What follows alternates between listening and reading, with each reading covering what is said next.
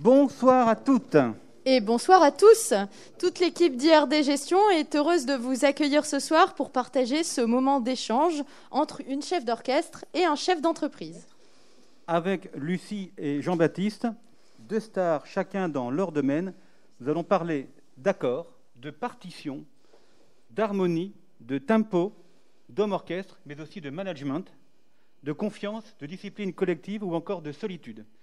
Et ainsi tisser des parallèles entre deux mondes que sont l'entreprise et l'orchestre, qui sont par nature différents, mais pas aussi éloignés. Puis, euh, plusieurs études ayant permis d'afficher les effets positifs de la musique sur la productivité en entreprise et sur la lutte contre le stress et la fatigue, nous allons pouvoir collectivement en vérifier les bienfaits par une animation pour clore musicalement cette rencontre. On compte sur vous. Alors, Lucie, vous êtes née dans une famille de musiciens et avez découvert la musique par le piano dès l'âge de 3 ans. Démarré jeune, grâce à votre père professeur de piano. Vient le Conservatoire de Lille, un prix de piano et une autre découverte, l'orchestre. Jouer dans un orchestre. Le problème, le piano est rarement intégré parmi les autres instruments dans un orchestre, mais se voit réserver le plus souvent la place de soliste. Deux options se présentent, changer d'instrument ou diriger un orchestre. Vous choisissez la seconde option et vous formez la direction d'orchestre à Lille, puis à Paris et à Lausanne. En 2014, vous débutez dans le métier en créant et dirigeant l'orchestre de chambre de Lille, avec une ambition, diffuser la musique pour tous dans des endroits où on ne l'attend pas. Écoles, hôpitaux, musées, mais aussi salles de concert, avec toujours la volonté de rencontrer d'autres publics. Autre preuve de votre audace et de votre curiosité musicale, cette même année, vous vous frottez à la musique électro en faisant une tournée avec votre orchestre et le compositeur DJ Wax Taylor. Tout est possible. En 2018, vous remportez le premier tremplin international des jeunes chefs d'orchestre organisé par la Philharmonie de Paris. Et en 2019, sur concours, le poste de chef assistante avec quatre orchestres, l'ensemble intercontemporain, l'Orchestre national d'Île-de-France, l'Orchestre national de Lille et l'Orchestre de Picardie. Je terminerai cette courte présentation en soulignant votre engagement dans le dispositif d'éducation musicale à vocation sociale nommé DEMOS. Cette initiative s'adresse à de jeunes enfants de 6 à 12 ans qui n'ont pas accès à la musique classique pour des raisons sociales, culturelles ou économiques. En 2019, une centaine d'enfants se sont vus confier un instrument de musique et ont pu ainsi former un orchestre et vivre une aventure musicale pendant trois ans, encadrée par des musiciens professionnels. Voilà Lucie.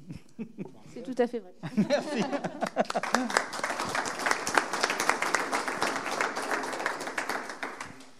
Jean-Baptiste, euh, tout comme Lucie, tu adores pianoter, mais sur le clavier de ton ordinateur. Passionné d'informatique, tu tapes tes premières lignes de code à l'âge de 12 ans. Bon, à 3 ans, c'était un petit peu plus compliqué quand même. hein. Pour le plus grand plaisir de tes camarades de classe qui s'échangent tes jeux sur calculatrice. Diplôme en poche, tu te destines tout naturellement à une carrière d'ingénieur informatique. Tu œuvreras notamment au sein d'une entité du CNRS chargée de réaliser des mesures atmosphériques. Mais après sept ans passés à Paris, le Nord, ta terre natale, te manque et tu décides de rentrer pour y retrouver ton frère Barthélemy, qui vient pour sa part de terminer une licence de musique.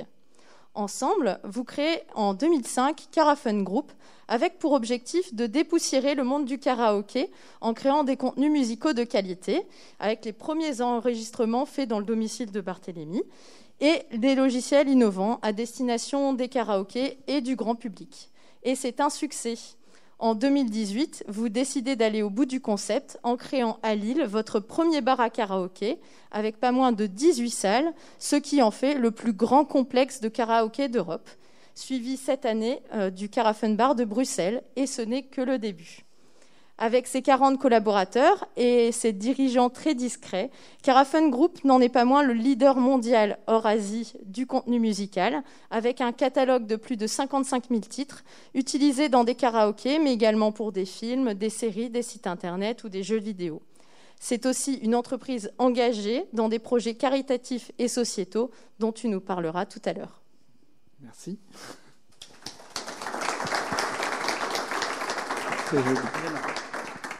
Alors j'ai le droit à poser la première question à Lucie.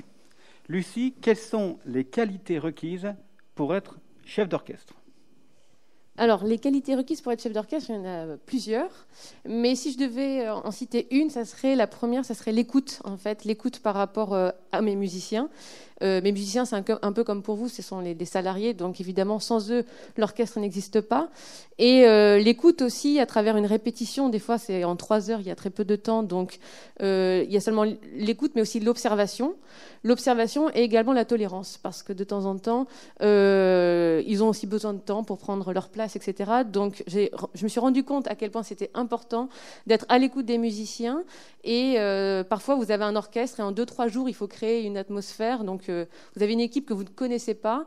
Et euh, comment vous arrivez en fait à fédérer cette équipe? Parce que c'est ça le but du chef d'orchestre ou du chef d'entreprise, c'est de fédérer. Et c'est en observant leur comportement et, et, leur attitude et en écoutant aussi leurs besoins que voilà, on arrive à y répondre et à créer la magie aussi au concert. Donc, deux, trois jours, c'est quand vous êtes chef, chef d'orchestre invité. Voilà. Vous avez très peu de temps, en fait, là, pour, euh, pour prendre la main sur l'orchestre. Exactement, parce que, par exemple, avec l'Orchestre national de Lille, que je commence à bien connaître, parce que déjà, je suis lilloise, donc euh, je, les, connais depuis toute petite, bah et maintenant, je travaille avec eux depuis deux, trois ans. Évidemment, c'est comme une famille, on se connaît bien, je les, je les connais très bien au niveau du caractère. Mais euh, quand je suis invitée, par exemple, à l'Opéra de Toulon, euh, qu'on a deux jours de répétition et un concert le lendemain, euh, j'ai très peu de temps pour savoir qui j'ai en face de moi. Et donc, à travers la musique et ce qu'ils proposent, j'arrive à comprendre aussi leur personnalité, qui est timide, qui est forte tête. Et, et, évidemment que de temps en temps, il peut y avoir des tensions pendant les répétitions parce qu'on n'est pas d'accord sur, sur quelque chose. Et je profite souvent du moment de la pause, par exemple, pour aller vers eux et apprendre à les connaître, parce qu'on a toujours des pauses, hein, ça, dans les services de 3 heures, il y a 15 minutes de pause. Et donc voilà, je suis plus à l'écoute, et ça, c'est vraiment. Euh, le côté humain chez un chef d'orchestre est On a connu des chefs d'orchestre qui, avec leur baguette, frappaient les musiciens. Ça, c'est fini, ça n'existe plus. Vous faites ça, vous allez directement en prison, je pense. en tout cas, le syndicat n'est pas content. Et donc, euh, ce qui est vraiment important aujourd'hui, c'est plutôt le dialogue. Et moi, je que je considère mes, musiciens comme mes collègues, même si c'est moi qui décide finalement. Mais il y a un dialogue, une écoute qui est très importante à avoir avec eux pour voilà, créer une, ambiance conviviale. Alors, tu as dit, Lucie, apprendre à les connaître. Est-ce que lorsque tu diriges un orchestre japonais ou un orchestre coréen, par exemple, est-ce que, est -ce que ça, ça, crée encore une complexité euh, supplémentaire? Alors oui, par exemple, j'ai dirigé l'année dernière euh, en Corée du Sud à, Séoul un orchestre donc coréen. Évidemment, la langue, j'ai appris trois mots, mais c'est tout, euh, histoire de, de communiquer. Et déjà juste le fait d'avoir appris leurs mots et de leur avoir dit bonjour, je suis très content d'être là en coréen, euh, ils étaient très très contents de voir que je m'adaptais à cette culture. Après, j'étais un peu surprise, c'est qu'ils étaient moins expressifs, par bah exemple, qu'un orchestre en Italie que j'avais dirigé. Euh, mais ça, c'est aussi la culture. Donc on s'adapte à ces choses-là. Mais je restais quand même moi-même en étant très euh, sociale, ouverte à eux, en faisant des sourires, en les encourageant. Parce qu'en plus, c'était une comédie musicale assez complexe. On était très très éloignés les uns des autres. Donc ça crée une distance physique mmh. supplémentaire, comme ce qu'on peut vivre aujourd'hui avec nos masques, par mmh. exemple. Et donc, euh, forcément, à travers l'attitude, j'ai réussi à les convaincre et à les fédérer. Donc, euh, évidemment que la langue euh, pose des fois problème. Je suis partie aussi en Colombie, à Bogota, et je parle un petit peu espagnol, mais pas couramment non plus. Et le langage de la musique, qui est universel, en fait, permet quand même de communiquer très facilement. Donc, écoute, observation et, tolérance. Merci beaucoup, Lucie. Jean-Baptiste, on te pose la même question. Quelles sont d'après toi les qualités requises pour être dirigeant d'entreprise? Alors euh, là, c'est moins tranché. Je pense qu'il n'y a pas vraiment de profil euh, type pour les chefs d'entreprise. Euh, j'avais essayé de voir les qualités que je pouvais me trouver et, mes défauts. Et je me dis que, en fait, si on prend tous mes défauts, ça fait déjà un bon chef d'entreprise aussi. Donc quelque part, c'est vrai que moi, par exemple, j'aime. Euh, enthousiaste, ça c'est pas mal. Euh, je pense que c'est pas mal, surtout dans ces moments. Euh, c'est quand même sympa de rester positif.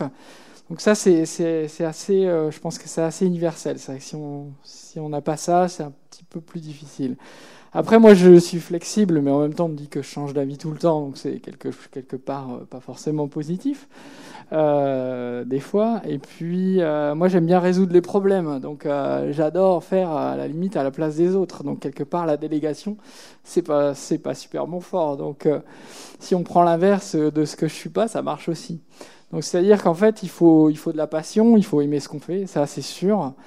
Mais il n'y a pas, à mon avis, de, profil euh, universel. Ça serait peut-être quand même euh, le, côté un peu optimiste en même temps.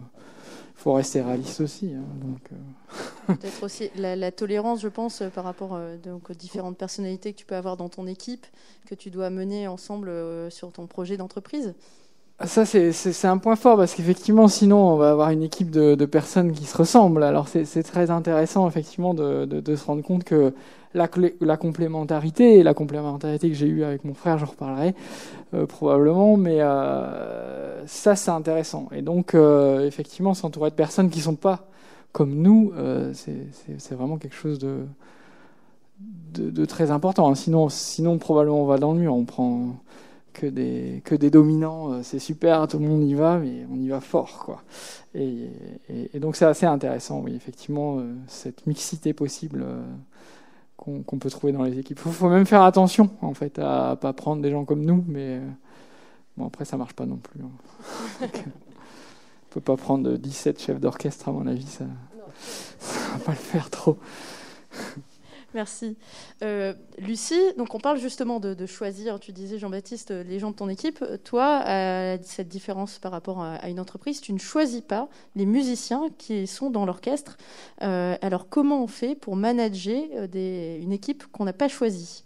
Alors c'est vrai que parfois c'est un peu euh, complexe parce qu'on peut vite se rendre compte quand on dirige un orchestre euh, quelles sont les personnes qui vont nous aider et quelles sont les personnes qui sont plus compliquées à gérer ou plus timides ou euh, voilà qui n'ont plus le niveau parce qu'évidemment quand on arrive dans un orchestre il y a un concours. Souvent on le passe à 20 ans 25 ans et puis on reste dans l'orchestre pendant 40 ans ou alors on, bouge et, et, souvent vers 50 60 ans même physiquement ils ont plus la force en fait de pouvoir jouer. Et donc soit on décide de les pousse un peu au placard, donc on est très dur avec eux, ce qui n'est pas très humain, et donc ils se mettent en arrêt maladie. Puis là, on a un petit jeune qui arrive, et puis on se dit, OK, c'est bon, ça va le faire. Soit on décide, et c'est ce que je préfère faire quand même, parce que c'est un métier humain, donc je n'aime pas trop faire ça. Soit on décide, au contraire, d'aider cette personne, d'aider cette personne et de lui donner sa place en fait dans l'orchestre. Et euh, je me suis rendu compte sur le terrain, et non pas pendant mes études, à quel point il fallait beaucoup de psychologie aussi, euh, parce que on, veut obtenir des personnes quelque chose. Moi, mon instrument, c'est l'orchestre. Hein, je ne joue pas de l'instrument, même si je suis pianiste. Et donc, si ça sonne bien, c'est parce que j'ai réussi à les convaincre en fait de bien jouer à travers mes idées. Et donc, je me rappellerai toujours pour une anecdote, par exemple, avec l'Orchestre national d'Île-de-France, le, pupitre de contrebasse, donc les contrebasses, c'est cet instrument qui est assez euh, volumineux, n'était pas très très fort. Et il jouait exactement la même mélodie, donc la, même, euh, euh, le même langage en fait, qu'un autre instrument qui est le contrebasson, donc aussi un, énorme instrument. Et par contre, le contrebasson, c'était excellent. Il jouait vraiment très très bien. Donc comment j'arrivais à les faire jouer ensemble, la même partie, euh, mais que ça ne sonne pas trop faux. Et en fait, je leur ai demandé de jouer dans l'ombre du contrebasson parce qu'ils étaient avec un timbre un petit peu moins, euh, pas intéressant, mais que ce qu'on voulait entendre là, c'était le caractère du grand-père avec le contrebasson. Et en disant ces choses-là, ils ont compris qu'ils devaient se mettre en retrait et ne me sont pas dit, tiens, je suis nul, elle me demande d'arrêter de jouer. Donc il faut trouver des stratagèmes pour pouvoir leur dire d'une manière aimable, vous pouvez jouer et vous exprimer, mais voilà. Et donc, j'ai pas envie d'écarter ces personnes-là, j'ai au contraire envie de les valoriser, de leur donner confiance et puis, je pense que le but aussi du chef d'orchestre, c'est de demander à, ses musiciens de se dépasser. Et euh, souvent, quand on arrive devant un orchestre, on fait la première répétition, on sait comment ça sonne. Mais nous, on a une idée dans la tête et on sait là où on veut les emmener. Et donc, il y a une évolution à avoir dans, cette, euh, dans la musique et dans la technique, etc. Et donc, on demande à être exigeant, forcément, avec le travail. Et parfois, je me dis, mince, euh, avec tel pupitre là dans les vents, ça va être compliqué parce qu'il y a moins de niveaux. Et finalement, en leur donnant confiance, euh, au, moment du concert, qui est toujours un moment magique, hein, parce qu'on se surpasse pour le public, eh bien là, des fois, j'ai remarqué des progrès énormes en deux trois jours. Et donc ça, c'est quand même une satisfaction. Et, je me dis voilà, c'est peut-être pas le niveau que je voulais exactement arriver là, mais au moins on y est tous arrivés. Et euh, le but, c'est de voilà de fédérer, comme j'ai dit tout à l'heure, autour d'une même idée. Donc c'est sûr qu'on les choisit pas, mais il euh, faut faire avec en fait, et puis il faut, faut les accepter. Alors, Jean-Baptiste, en matière de management, tu as mis en place au sein de Carafen Group des méthodes assez innovantes. Merci de nous en parler un petit peu tout de même, ces méthodes. Vas-y. Alors c'est vrai que bon, c'est l'avantage de la flexibilité. Euh, je me, enfin voilà, j'essaye beaucoup beaucoup de choses. Euh, donc on essaye euh, des choses dans différents domaines. Ça peut être technique. On a vraiment tout intégré dans notre back office qui est très très très compliqué. Donc il y a des petites choses techniques comme ça et tout ça. Mais ça touche à tous les domaines, dont la rémunération. Par exemple, la rémunération c'est quand même un sujet qui est intéressant parce que c'est le sujet de démotivation maximum quand vous devez choisir la, enfin pas choisir d'ailleurs, mais augmenter vos collaborateurs. On sait que ça dure pas très longtemps. On sait que bah, c'est le moment le pire de l'année, je pense, en tout cas pour moi, ça l'était. Et euh, comme en plus on était sans manager à cette époque-là, et donc on était déjà une 25, etc., moi je me suis dit, bah, ça va être plus simple, par exemple, que vous choisissiez vous-même vos salaires. Ça, ça a marché un peu. C'est hein. innovant, hein, vraiment. C'est allé un peu loin quand même là. Non, non, bah tu n'as pas déposé euh, le bilan. C'est une histoire de, de confiance en fait. On leur, on leur explique euh, comment ça fonctionne. Ils savent en fait. Hein, les, les, gens sont pas sont pas libres, mais euh, je me suis rendu compte que au bout d'un de quelques années, euh, c'était toujours les mêmes qui étaient euh, qui, qui, étaient à demander des augmentations, pas, pas toujours les meilleurs. Et puis ceux qui étaient travailleurs de l'ombre, en fait, euh, ils disaient non mais ça va, je suis déjà payé, c'est bien. Et donc en fait ça me paraissait pas juste. Donc après j'ai mis en place un système, euh, enfin j'ai programmé un système où euh, chaque personne donne la, distance avec laquelle il travaille et, ça choisit quatre personnes. Enfin la, proximité avec la comment, je vais dire Voilà. Les, chaque, gens de son chaque équipe collaborateur euh, dit, bah, par exemple, avec toi, je travaille tout le temps, et avec toi, je travaille jamais. Ça, ça permet aussi de, ça permet de choisir avec un petit peu d'aléatoire quatre personnes pour tous les collaborateurs qui vont noter anonymement tout le monde. Et après, c'est une sorte de TripAdvisor où on donne des étoiles et où on donne même le salaire où euh, le, le, la personne pense euh, qu'elle doit avoir. Tout ça, on met ça dans, un, dans une recette euh que j'ai que j'avais programmée à l'époque et euh, euh, c'est open source, hein, parce que sinon ils vont dire que je triche. Donc tout le monde a a les accès à ça. Et puis au moins je dis, allez hop, cette année c'est j'ai un budget de 5 000, 10 000 pour les augmentations mensuelles, ou euh, voilà, hop, c'est parti. Et automatiquement j'appuie sur un bouton et j'avais euh, j'avais tous mes tous mes augmentations. C'était hyper pratique. Euh, mais au bout de quelques années, en fait, encore une fois, ça, ça s'use. Les gens euh, font des stratagèmes, comme c'est complètement anonyme, etc. Il y en a quelques-uns qui peuvent faire. Alors c'est c'est là qu'on se rend compte que c'est que quelques-uns, mais c'est ces quelques-uns qui nous obligent à arrêter ce système ou à le faire ou l'améliorer. Alors actuellement, on continue les systèmes d'étoiles qui sont donnés aux managers parce que là, j'avais vraiment trop de monde euh, à gérer. Donc il y a, y a, quand même un, une chaîne de management un peu spéciale aussi chez nous. Euh, où, euh, où, en fait finalement ils reçoivent les, les, les, les notes des, des, gens, si on veut dire, et ça vient contrebalancer. Ça permet d'éviter par exemple qu'un manager euh, qui il aime pas du tout euh, le collaborateur pour x ou y raison, mais lui-même travaille très très bien. Et ben en fait, ça fait que euh, il peut pas non plus le saquer complètement, puisqu'en fait, il y a quand même euh, des super étoiles et les gens avec qui il travaille, ils ont, ils adorent travailler avec lui.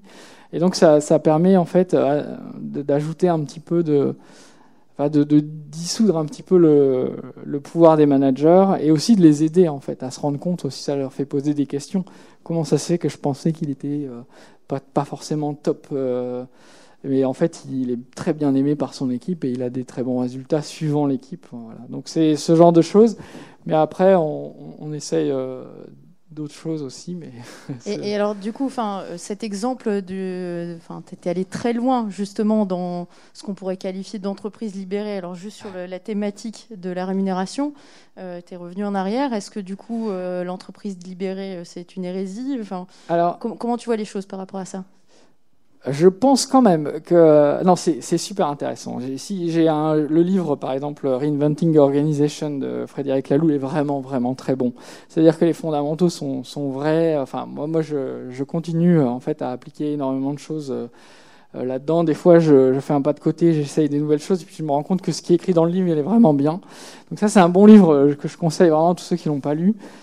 Au moins, ça ouvre des chakras. Mais après, il y a des, histoires de complexité, il y a des histoires bah, d'ego, etc. Donc, disons que c'est un travail de. Il faut peut-être pas aller des fois trop loin. C'est-à-dire qu'effectivement, je pense que si une société de 3000 personnes dit c'est bon, maintenant vous choisissez vos salaires, quand même plus difficile à gérer que moi, qui est que à l'époque il y avait que une trentaine de collaborateurs. Donc euh, évidemment, euh, ça se passe, euh, ça se passe différemment. Donc encore une fois, c'est beaucoup de travail finalement. Il faut essayer et puis tenter des trucs. Et puis en, termes d'inspiration, j'essaie de lire quand même pas mal de livres. Je pense que c'est vraiment intéressant tout ce qui sort. Il y en a un qui est très très bon, c'est Smart Simplicity. Ça parle, enfin c'est vraiment très bon. En plus, ça vient d'être traduit en français. Donc euh, je conseille aussi ce, livre euh, qui, est sur le rapport de la complexité et qui m'a beaucoup beaucoup aidé en fait. L'effectif aujourd'hui euh, de Carafen Group, quel est-il? Alors nous, on n'essaye pas de grossir à fond. Hein. C'est pas, c'est limite. en fait, il y a, on avait une hard limite. Alors c'était, assez, des, des, règles un peu bêtes, mais nous, on, Enfin voilà, on s'était dit qu'on dépasserait pas 30. Alors c'est embêtant quand on est 30 et qu'on a plein de projets. Et ça sous-entend qu'il euh, faut super bien choisir ses collaborateurs. Donc en fait, effectivement, nous, on croit très très doucement en termes de collaborateurs. Et donc on n'a pas fait de levée de fonds, on n'a pas mm. eu de tentation de tripler ou quadrupler euh, notre masse salariale. Et, euh, donc ça, se passe tout doucement. Et tu parlais donc d'appréciation ou de notation. Hein. Est-ce que toi, dirigeant, tu es aussi noté ou apprécié par tes... Absolument, ouais, absolument. Et des fois, j'ai pas des ça, bonnes ça se passe comment alors euh Bah, c'est une, une, leçon pour l'ego. Hein. C'est intéressant euh, de recevoir des mauvaises notes, euh, des bonnes notes, mais c'est vrai que en, étant dedans, en fait, ça permet aussi de déjà de sentir ce que les gens peuvent ressentir. Donc c'est intéressant, et puis de se poser des questions. Est-ce que je suis encore toujours à, à ma place en ou pas? Est-ce que je Enfin, voilà. Euh, donc si si, on est dedans. Bart, qui est cofondateur, et moi, on, fait tout comme les autres. En tout cas, ça provoque un débat. Ça provoque la discussion. C'est ça. On essaye de ne pas être dernier. ok. Merci beaucoup, Jean-Baptiste. Lucie, on parle souvent de la solitude du dirigeant. Qu'en est-il pour une chef d'orchestre? Alors la solitude, euh, c'est vrai que c'est intéressant d'en parler parce que moi je l'avais un peu fui avec mon instrument de piano. Euh, comme je vous l'ai dit tout à l'heure, je suis pianiste et je me rappelais toujours de mes copains à l'école qui disaient moi j'orchestre cet après-midi, puis moi je me retrouve toute seule avec mon piano. Donc je cherchais au contraire, comme on l'a dit, euh, à retrouver le collectif. Et évidemment que quand on est sur scène et qu'on dirige, eh bien, on partage plein de choses avec les musiciens. Mais finalement, euh, si je prends par exemple euh, l'exemple du voyage, quand on voyage et qu'on prend le train seul, l'avion seul, euh, l'hôtel c'est tout seul, ou pas, mais voilà. le dîner c'est parfois seul, sauf si on est accompagné de des personnes qui nous invitent dans un festival. Mais le nombre de fois où je me rappelle, moi, par exemple à Lyon, je dirige un, concert et puis euh, je travaille toute seule, je descends et puis je vois le chanteur aussi qui est tout seul en face. Donc c'est vrai que le milieu artistique où on partage énormément de choses sur scène, parfois on a cette solitude, et aussi la solitude par rapport à, à la décision et à notre responsabilité, parce que finalement il y a beaucoup de choses qu'on a sur les épaules. Euh, quand ça se passe pas très bien avec l'orchestre ou que le concert n'a pas été magnifique, évidemment qui est le premier responsable? Le chef d'orchestre. Donc il est responsable musical de, du projet, donc forcément ça lui tombe dessus. Donc c'est vrai que parfois, euh, et je ressens aussi cette solitude quand je suis face à l'orchestre, où je l'ai vu aussi, par exemple, avec un chef d'orchestre avec qui ça s'est mal passé, j'étais assistante à l'Opéra de Lille, et j'ai vu à quel point l'orchestre s'est monté contre lui. Alors là, c'est quand même des, situations délicates, mmh. et comment on arrive à sortir de là? Euh, Parfois c'est compliqué, parfois ça ne marche pas du tout. Je pense à une collègue euh, qui, euh, dès la première répétition, n'a pas du tout réussi à convaincre euh, les musiciens. C'est comme le système où on note le, patron. Bah là, ils sont montés directement. Ils ont dit ça va pas le faire avec elle, en fait. Donc on va, on va changer de chef en plein milieu de la série. Donc la pauvre, elle venait quand même de Los Angeles. On lui a dit bah tu peux repartir. Hein. Et puis c'est pas toi qui feras le concert, c'est quelqu'un d'autre. Et ça, c'est quand même très dur. Je vous rassure, c'est très rare, hein, parce que normalement, on se trompe pas sur le chef invité. On, sait un peu d'où il vient et ce qu'il a fait. Mmh. Mais c'est vrai qu'on a un peu cette peur toujours quand on arrive devant un orchestre qu'on ne connaît pas, d'être seul et de ne pas réussir à les convaincre. Et puis finalement, je me rappellerai toujours d'une phrase d'Alexandre Bloch qui m'a dit, tu sais, Lucie, tu n'es pas là pour euh, être aimé de tout le monde. Euh, tu fais ton boulot, il y aura toujours des gens qui t'aimeront pas, etc. Et de toute manière, tu n'es pas là pour qu'on t'aime, tu es là pour faire le boulot et, de mener l'orchestre le plus loin possible. Et c'est vrai que quand on oublie un petit peu ça, Évidemment qu'on va plus loin parce qu'on pense à, l'objectif premier qui est quand même de faire de la musique. Et, et finalement, voilà, c'est pas ça le plus important. Mais la solitude en tant que chef, parfois j'appelle mes collègues et entre euh, chefs d'orchestre, on s'appelle et on se dit tiens, comment ça s'est passé pour toi dans tel orchestre? Ah oui, ils sont comme ça, etc. Donc il y a quand même une solidarité dans ce métier entre, entre nous et puis quand même aussi avec les musiciens. Là, je vous parle des moments où on est seul, mais il y a aussi plein de moments où, on profite hein, ensemble. Mais lorsqu'on porte euh, le statut de chef d'orchestre, est-ce qu'on peut boire facilement un pot avec ses musiciens? Est-ce qu'il n'y a pas des barrières pour autant euh? Alors moi, j'ai un petit problème, c'est que j'aime bien boire un pot avec les musiciens à chaque fois et je me rappellerai justement en Corée de du directeur artistique qui m'a dit tu dois faire attention quand même parce que tu es la chef, donc il y a une certaine hiérarchie, et donc tu dois pas être trop copain non plus avec les chanteurs. Sauf qu'on avait à peu près le même âge, entre 28 euh, et 35 ans, donc euh, c'était un peu dur pour moi de me retrouver toute seule dans la chambre d'hôtel pendant qu'ils vont faire la fête en Corée. Donc évidemment qu'on peut partager des moments avec eux et c'est très important parce que c'est le côté aussi humain. En Suisse, par exemple, si vous dirigez une, une, harmonie, donc une harmonie, ce sont que les cuivres, et que vous dites à la fin de la répétition à la semaine prochaine, ils comprennent pas. Ils nous disent mais non, on va boire la bière. Euh, qu'est-ce qui se passe euh, À 22 h c'est la tradition. Donc il y a aussi un moment, euh, c'est aussi à, nous de savoir où on met les pieds, dans quelle famille, quel pays, etc. Et de s'adapter aussi à ça. Mais moi, j'y vais volontiers. Donc, toi, tu bois des pots avec tes musiciens, mais est-ce que tous les chefs d'orchestre le font? Est-ce qu'il y en a qui Non, alors il y en a qui sont pas à l'aise avec ça, ou il y en a qui le feront seulement, seulement au, au dernier concert. Et là, quand le chef arrive, souvent, les musiciens sont beaucoup moins festifs. Enfin, c'est pas qu'ils sont moins festifs, mais ils se contrôlent un peu plus parce que le lendemain, on se retrouve quand même sur scène. Et puis, il faut être crédible. Et puis, il faut pas en avoir vu un avec une gueule de bois, j'en sais rien. Mais voilà. Donc, en fait, le chef d'orchestre fait quand même attention à ça. Mais euh, le milieu artistique, l'événementiel, il y a quand même toujours cette partie euh, conviviale à la fin et qui est quand même, je trouve, indispensable. Le chef, par contre, qui ne vient pas du tout et qui ne partage jamais rien avec ses musiciens, là aussi, il n'est il est pas très apprécié. Hein. Donc c'est un juste milieu. Tu sais qu'il y a un cocktail après, tu es au courant, tout va Non, mais je suis rassurée. Heureusement. On pourra boire de la bière. On pourra échanger aussi avec euh, ceux qui sont avec nous. Très bien. Euh, Jean-Baptiste Lucie nous disait qu'une chef pouvait être euh, licenciée entre guillemets par son orchestre. À l'instant, est-ce que tu penses que ce genre de situation pourrait être possible pour un dirigeant d'entreprise? Euh, Non. Je pense pas. Je vais changer de métier alors. bah non, euh, c'est vrai que bah, par, contre quand on quand, quand je t'écoutais, euh, je voyais énormément d'analogies, mais il y a ce truc-là qui me paraît difficile. C'est-à-dire qu'il y en a qui ont toujours l'espoir, hein, il y a quelques employés, mais surtout dans, dans le cas, euh, bah, le mien, où je suis et actionnaire majoritaire et dirigeant, bon là ça devient compliqué quand même. Euh, en général, ça ne fonctionne pas. Alors, ils peuvent néanmoins s'arrêter de travailler. C'est ça, il y a de la grève. Bon, euh, je pense que quand on en arrive là, euh, sur une PME, c'est super grave. Je pense que si vous avez... Là, c'est vraiment le red flag. Il y a eu quelque chose. Donc en général, enfin moi ça m'est jamais arrivé. J'ai eu cette chance de pas subir de grève, ni même d'être cloîtré dans mon bureau, enfermé par mes collaborateurs fous. Donc ça, ça n'est jamais arrivé. Et euh, mais en fait, il y a quand même plein de petites choses qui, qui, qui montrent que éventuellement euh, ça se passe bien ou ça se passe pas bien. Je pense que le, le plus important, enfin le, le, la chose qui me fait vraiment le plus euh, euh réfléchir à, mon rôle de dirigeant, c'est quand euh, quand des collaborateurs euh, quand les meilleurs collaborateurs s'en vont ou quand des collaborateurs quittent l'entreprise alors s'ils quittent l'entreprise pour aller au Japon voir leurs copines, euh, bon ça va, c'est pas grave, je pense que je pouvais rien faire, hein, j'avais pas d'argument. Si c'est quelque chose de pour créer une entreprise, ça m'est déjà arrivé. Alors là, on peut presque se féliciter. Alors d'un côté, on dit oh merde, mais d'un autre côté, euh, c'est quand même sympa de voir euh, s'aimer en fait euh, dans d'autres entreprises des gens qui qui sont pas chez chez nous, donc c'est super. Et enfin, si c'est pour passer entre soit à la concurrence, soit euh, à un CDI un peu mieux payé ou ce genre de truc. Alors ça, c'est vraiment grave.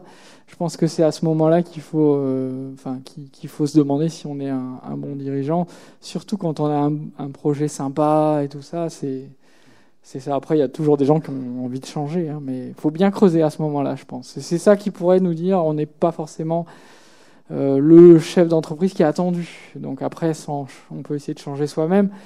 Mais de là ou après, sinon, je me vire moi-même. Mais je, pense qu'il n'y a que moi qui peux me virer. Donc, euh, euh, voilà. Et, alors justement, comment on fait pour retenir les meilleurs talents dans son entreprise?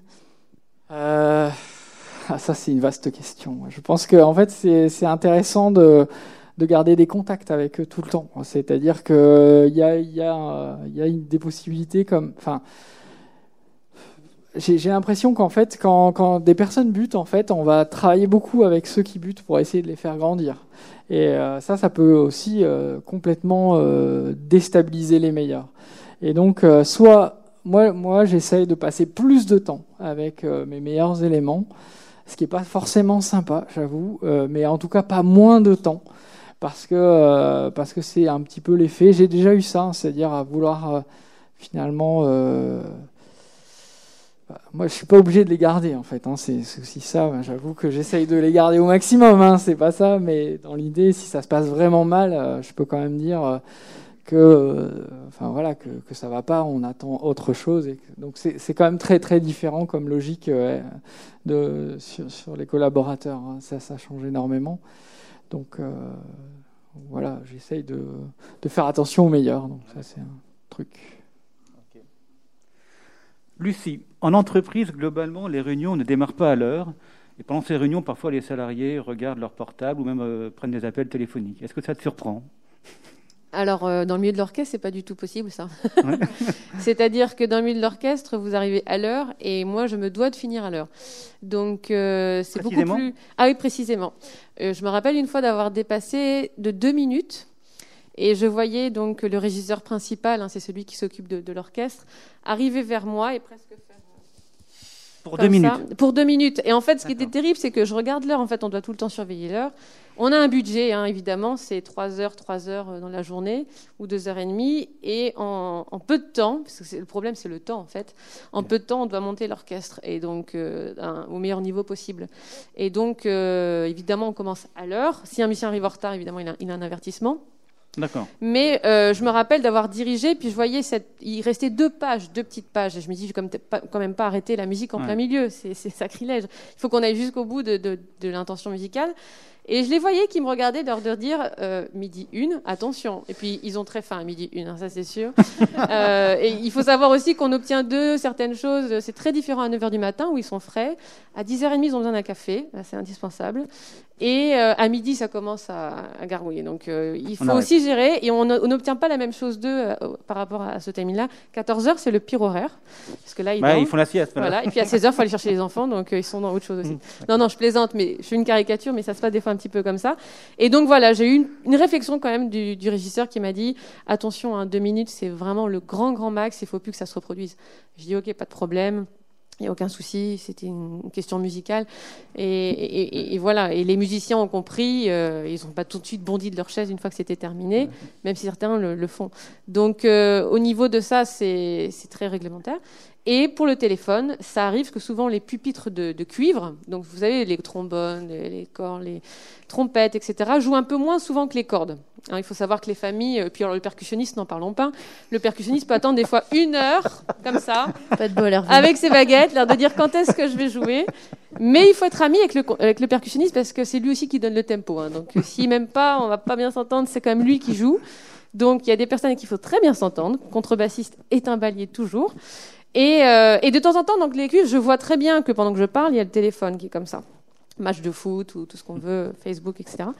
Et donc euh, là, je me dis comment je vais essayer d'attirer leur œil, parce qu'évidemment, je ne vais pas passer une heure avec les cordes, il faut que j'arrive à, maîtriser mon temps pour que chaque famille joue quand même euh, et puis se sente impliquée dans le projet.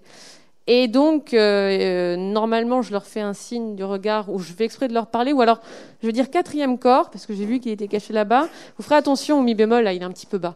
Puis là, d'un coup, il fait ah oui, oui, pardon, et puis il va ranger ça. Donc, des fois, il y a des techniques aussi, sans les mettre trop mal à l'aise.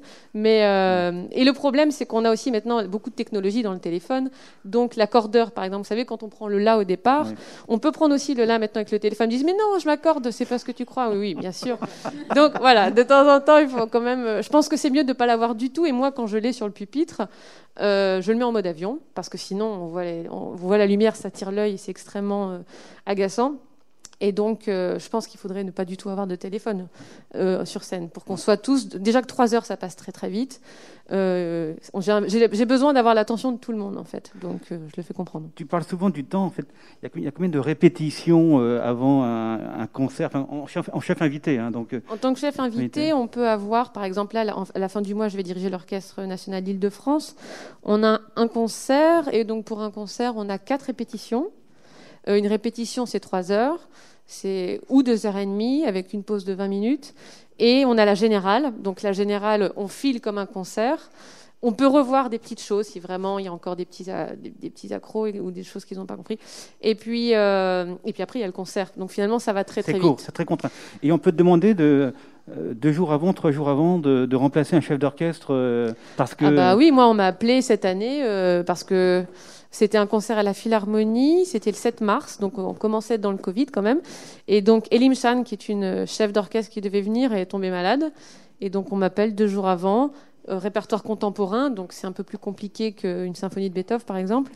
Et là j'ai dit oui tout de suite parce que c'était à la Philharmonie, mhm. dans la grande salle Pierre Boulez, 2500 personnes. Donc, prestigieux. Euh, voilà, et puis c'est un challenge, donc j'ai dit oui, mais on mhm. m'a dit t'es sûr, tu, tu penses que tu auras les épaules quand même pour porter ça? Parce que tu vas être comme très exposé et il faut, faut, assurer. Hein. Je dis oui, oui, mais j'y vais. moi, je dis rarement non. Je dis d'accord, je fonce. On fonce. bon, après, j'ai pas beaucoup dormi, je vous avoue, parce qu'il a fallu être prêt. Ça. Mais, euh, mais évidemment que que voilà, des fois on doit, on dit, on remplace au pied levé en fait. Et je l'ai encore fait là au mois de juillet parce que le chef venait de New York et évidemment à New York c'est complètement compliqué en ce moment, donc il a fallu le faire aussi au mois de juillet au Châtelet. Et après, donc si on parle du temps, on parle du tempo, et donc tu as appris en que chef d'orchestre à battre à, 60, à 70, enfin c'est l'école. Oui, alors on a des tempi, par exemple 60 c'est une seconde, 120 bah, c'est la Marseillaise, etc. Et donc euh, de temps en temps, enfin de temps en temps non, à chaque fois que je lis une partition, il y a un tempo qui est indiqué par le compositeur. On dit toujours que le tempo n'est pas une obligation mais une indication. C'est-à-dire c'est à peu près autour de ça, le caractère de la musique doit être comme ça. Et donc on appelle ça le tempo absolu. Et encore plus dans la musique contemporaine où entre chaque mesure le tempo change tout le temps. Et vous verrez tout à l'heure, je vous ferai un petit, petit Ah d'accord, on aura droit à... Oh, vous aurez droit peut-être à quelque chose avec un tempo qui bouge. Et c'est vrai qu'il faut très vite s'adapter, mais ça se travaille. Ça se travaille. Ça se travaille. Et puis chacun a sa méthode. Euh, soit bête et méchante, on répète comme ça, ou soit on chante une chanson. Et souvent quand vous chantez une chanson, c'est dans le tempo de la chanson. Donc ça, ça nous aide aussi en fait. Mais on appelle ça le tempo absolu. Et c'est surtout les percussionnistes qui ont ça beaucoup, parce qu'évidemment ils travaillent tout le temps avec le métronome. Tout à fait. Merci, merci. Jean-Baptiste, euh, question un peu particulière. En tant que dirigeant, quelle est la plus grande difficulté à laquelle tu as, tu as été confronté et comment y as-tu fait face? Euh, alors ma, ma, difficulté la plus importante en fait c'est plutôt personnel en fait c'est euh, une difficulté que en fait j'ai créé l'entreprise la, avec mon frère et euh, en fait, ça, ça, situe à ce niveau-là. Donc en fait, c'est euh, la collaboration avec euh, mon frère. Alors c'est vrai qu'on n'avait pas parlé comme ça, mais c'est quelque chose d'assez. finalement, je me suis, dit, bah, je vais quand même en parler parce qu'effectivement, c'est pas facile. c'est pas facile parce que quand on crée au début, c'était parfait parce que lui, il est dans la musique, moi, je suis plutôt dans la tech et donc ensemble, ça marche très très bien. Lui est plutôt à voir les problèmes et moi je suis plutôt euh, à avancer. Et donc euh, lui il me retient, on dit ah, attention là, attention là, attention là. Et donc en fait ça faisait un duo qui fonctionnait très très bien. Et après en fait comme j'ai la direction euh, depuis 15 ans, la plus grande difficulté ça a été de tenir la distance avec mon frère et, et notre relation en fait c'est un petit peu malheureusement c'est un peu détérioré encore maintenant on y travaille en fait et euh, et par, euh, on rejoue un petit peu. Enfin, je sais pas si vous imaginez, hein, avec votre frère. Je sais pas si vous avez frères et sœurs. C'est pas, c'est pas facile. Nous, on s'entendait très, très, très bien.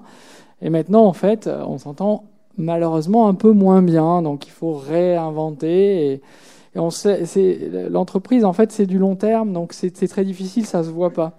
Ça fait un peu petit à petit. En fait, euh, on se sent irrité ou euh, où il y a des jeux psychologiques qui se rejouent de, la naissance ou des choses, enfin, de la, jeunesse, on va dire, puisque moi je suis le grand frère, lui c'est le petit frère, etc., etc. vous pouvez imaginer le genre de, de jeu avec le, le, triangle de Cartman, etc., etc. Donc, euh, et quand on est dedans, en fait, euh, bah, y a ce... moi, moi j'ai eu cette chance de pas de pas être seul en fait quand j'ai créé l'entreprise, puisqu'on était deux. Mais quand on est pris dans, ce genre de, de problématique avec une des personnes qu'on aime le plus, et souvent on ne fait pas exprès, mais on fait souvent du mal à ceux qu'on aime le plus, bah c'est quelque chose qu'on ne voit pas et euh, on a vraiment besoin euh, de, sortir de cette solitude, même quand on est en duo, en fait.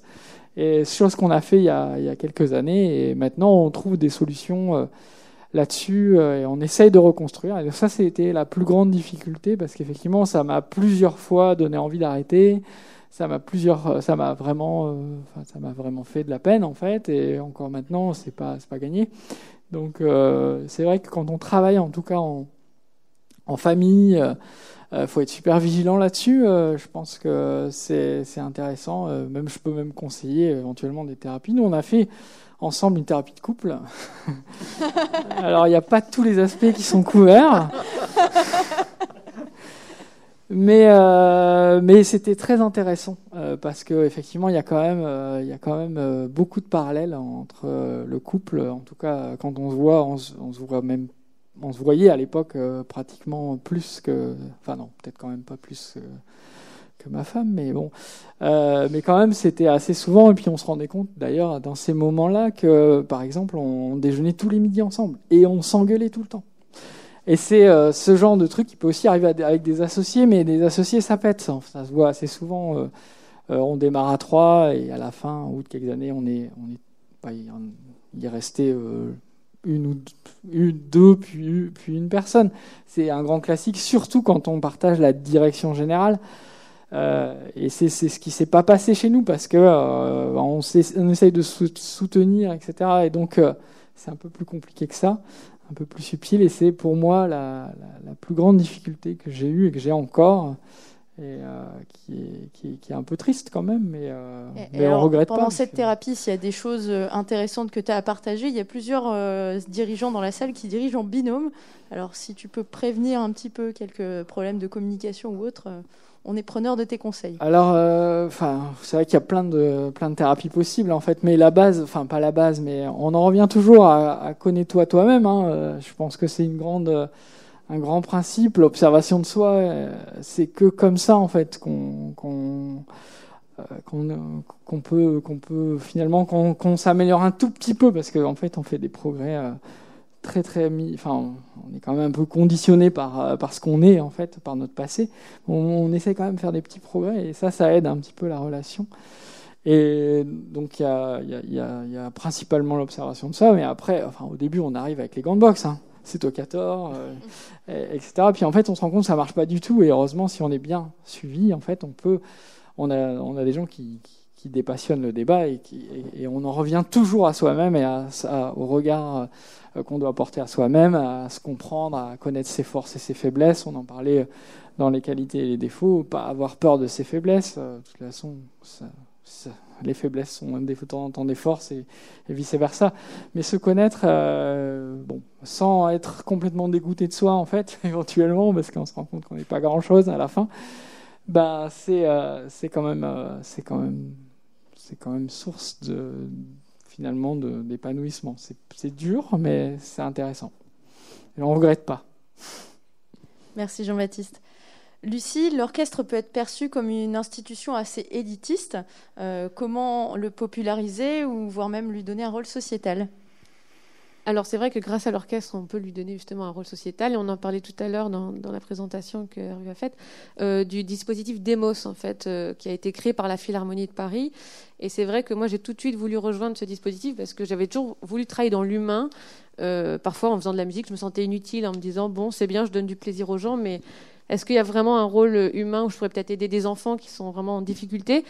Et ce dispositif démo, justement, ça répondait à, ça. En fait, ce sont des enfants qui sont dans des quartiers difficiles et qui n'ont pas forcément accès à la musique. Et euh, ça a été créé par la Philharmonie de Paris euh, en prenant un peu le, modèle au Venezuela de Al Sistema, euh, Gustavo Dudamel. Je ne sais pas si vous le connaissez, ce, chef. Mais voilà, il vient de là, des quartiers. Bon, alors là, c'est pas des quartiers comme ici, hein, c'est qu'ils n'ont plus rien du tout. Donc, avec un bout de bois et deux cordes, ils font un violon. Et évidemment que les enfants s'accrochent à ça parce que c'est leur passion. Ça leur permet de, se libérer et d'avoir quelque chose auquel se raccrocher. Et en fait, euh, c'est un petit peu la même idée, sauf que c'est extrêmement encadré. les parents sont impliqués et ils ont des cours trois fois par semaine. Les parents doivent participer aussi. Donc, on sait à quel point c'est important que l'enfant soit suivi par les parents, parce que si les parents n'adhèrent pas au projet, eh bien évidemment, ça ne fonctionne pas. Et à travers ce dispositif Demos, ils apprennent, grâce à l'orchestre, la discipline, parce que voilà, c'est une vraie discipline. L'écoute, la concentration, parce qu'il faut se concentrer pendant trois heures. Donc pour des enfants de 7 à 12 ans, c'est pas toujours évident. Et aussi le goût de l'effort, parce qu'évidemment que la musique, c'est comme le sport, ça demande un entraînement quotidien. Donc euh, une fois qu'ils arrivent à, jouer en collectif, ça c'est merveilleux, et on voit qu'ils sont fiers d'eux, donc c'est aussi l'estime de soi.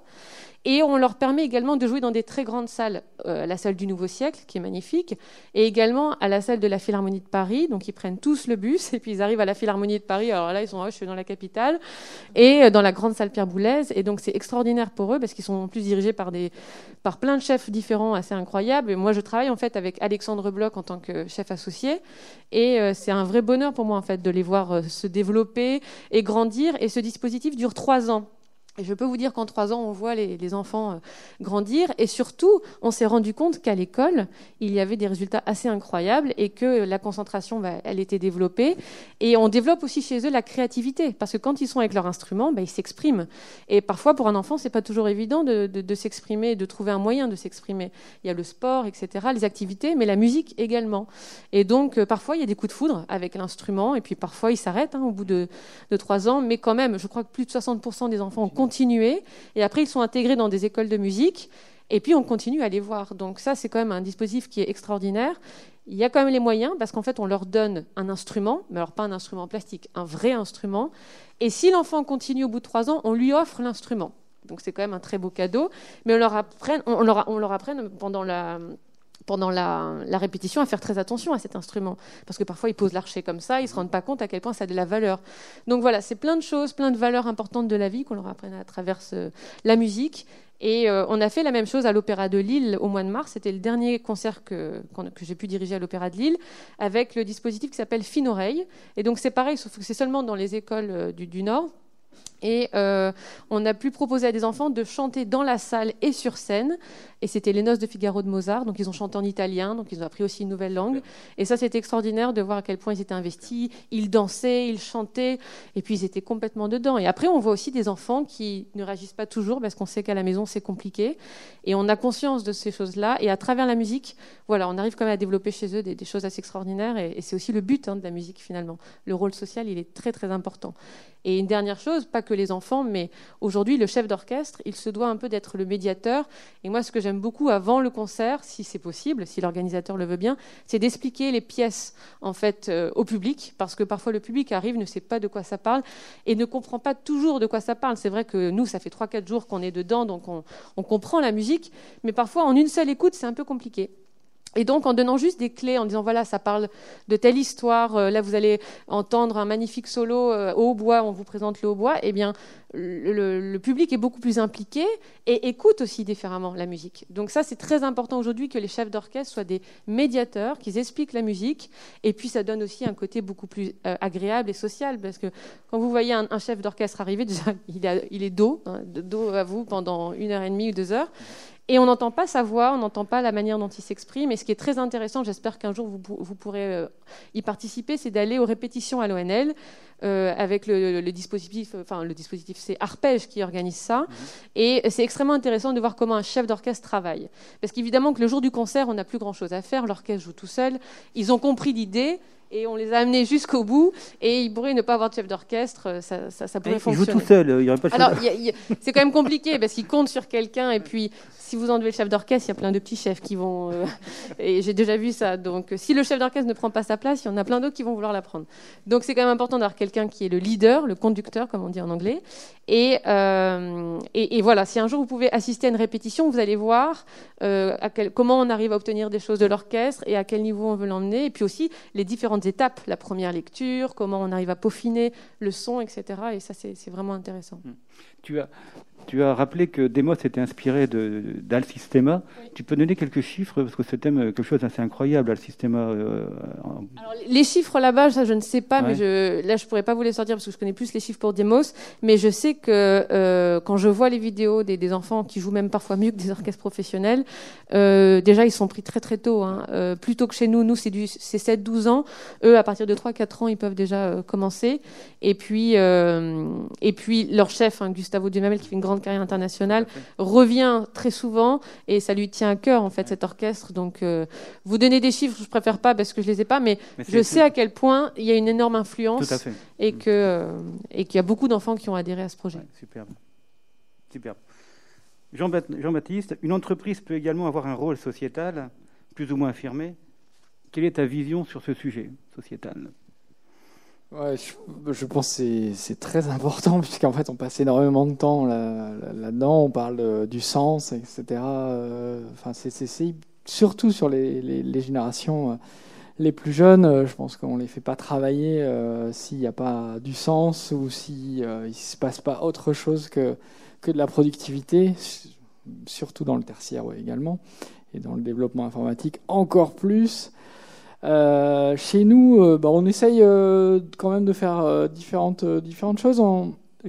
Récemment, on a adhéré au Parental Act. Le Parental Act, c'est un groupement d'entreprises en fait qui qui va rétablir l'injustice entre le premier et le second parent quand vous devenez parent, donc quand vous avez un bébé.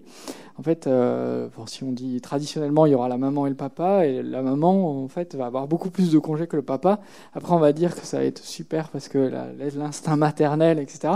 Bon, bah, déjà, rien qu'en temps, euh, elle a plus de chances de l'avoir. Et, et, donc là, en fait, nous, on va euh, compenser ça, en fait, en donnant, par exemple, 40 demi-journées, ce qui est l'équivalent, en fait, de ce que les premiers parents ont. Et donc on va, voilà, tout, tout ce, mouvement fait que euh, finalement on va essayer de changer euh, parce qu'en en fait on donne un petit peu de visibilité à cette idée qui est d'ailleurs euh, largement réalisée dans, certains territoires, hein, comme tous les pays du Nord. Et voilà. Après, en fait, on a un truc assez rigolo. Enfin, ça, c'est vraiment émouvant et rigolo, etc. Tous les mois, au hasard on va choisir un collaborateur qui l'a jamais fait dans les 24 derniers mois. Euh, on va choisir un collaborateur pour qu'il euh, puisse faire un don. Et donc, en fait, c'est complètement au hasard. Alors, on voit les têtes qui défilent et pouf, il y a des feux d'artifice. C'est super. Et, euh, et, donc, la personne, en fait, est choisie pour faire un don de 1000 euros à une association de son choix. Mais avant ce tirage au sort, ce qui est intéressant, c'est le retour de la personne, de la personne précédente.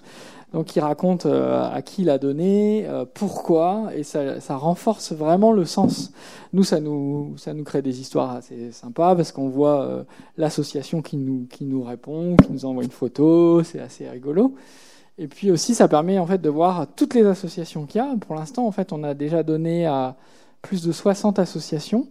Et euh, ces associations, ça touche tous les domaines. Ça, c'est très intéressant parce que, euh, par exemple, on a, on a donné à plein d'associations, euh, enfin pas plein quand même, mais à pas mal, quelques associations sur le chat, l'école du chat, par exemple. On a des fans de chats, et donc et de chats et de chiens, etc. Et alors bon, c'est pas forcément, moi j'ai pas, pas d'animaux, mais c'est intéressant de, finalement s'ouvrir à, des, choses qui nous touchent moins. Il y a beaucoup de choses sur euh, le social, en fait, euh, alors ce qui, est, ce qui est aussi intéressant, il y a des, choses artistiques, en fait, on va donner euh, pour que finalement un événement artistique puisse se, puisse se réaliser parce qu'ils n'avaient plus assez d'argent. Voilà, donc en fait, on est toujours associé à, des, à des petites histoires, et donc c'est vraiment sympa parce que je me disais qu'il y avait pas, pas mal de PME, alors il faut le faire à la hauteur de ce qu'on peut le faire, mais c'est quelque chose qui marche vraiment, vraiment bien. Euh, et au-delà euh, de la rétention des collaborateurs, c'est quelque chose qui est très très plaisant parce que euh, bah, ça crée un, esprit, on est fiers. Il y a des gens qui prennent jamais la parole en réunion, qui prennent la parole et qui, qui nous enchantent en fait. Et donc c'est vraiment, vraiment intéressant. Puis ça prend pas beaucoup de temps. Donc c'est une bonne. ça, ça dure. Et c'est plébiscité. Super. On parle beaucoup de critères ESG justement à, respecter dans les entreprises. C'est des choses que tu mesures, toi, dans ton groupe? Euh, Non, je ne sais même pas ce que ça veut dire. Alors, euh, je ne sais pas ce que c'est l'ESG. Ça veut dire? C'est la responsabilité sociale, environnementale. Euh, alors oui, non, on fait hyper attention, mais parce que euh, moi, ça me tient à cœur. Je suis venu en vélo, euh, je viens tout le temps en vélo. C'est vrai, c'est vrai, tu es venu en vélo. C'est vrai, c'est vrai, il est venu en vélo. Pas de voiture, je suis végétarien, donc là, tu, tapes sur un truc au niveau environnemental. Donc après, j'ai pas besoin de le décréter, je savais même pas que ça existait. Mais bah, en fait, il faut juste incarner ce que ce qu'on ce qu'on pense et les gens suivent. moi, je suis devenu végétarien parce qu'il y a des collaborateurs qui l'étaient. J'adorais la viande et j'adore encore d'ailleurs. De temps en temps, euh, si je ne dis pas à ma famille euh, ou à des gens, euh, donc de temps en temps ils font un truc à manger, je ne vais pas leur balancer à la tête. Donc, mais c'est rigolo que ça, c'est venu de certains employés qui se disaient ah bah tiens j'ai arrêté parce que si parce que ça c'est pas si dur. On croit qu'on arrête la clope, mais c'est un peu ça d'ailleurs. Mais c'est beaucoup plus facile que la cigarette, visiblement. Donc voilà. Donc euh, oui, oui, je pense qu'on n'a pas besoin de le mesurer. On fait, on fait naturellement attention. Je pense euh, c'est une grosse différence hein, quand on le fait naturellement que quand on est obligé de le faire réglementairement. Donc on a des, dans nos bars, on a effectivement depuis longtemps des pailles qui se recyclent bien, par exemple. Mais, ah, mais ça se voit partout, sur tous les axes. Merci beaucoup. Un grand merci à vous deux pour euh, vos témoignages. Un grand merci. On peut les applaudir, hein, franchement.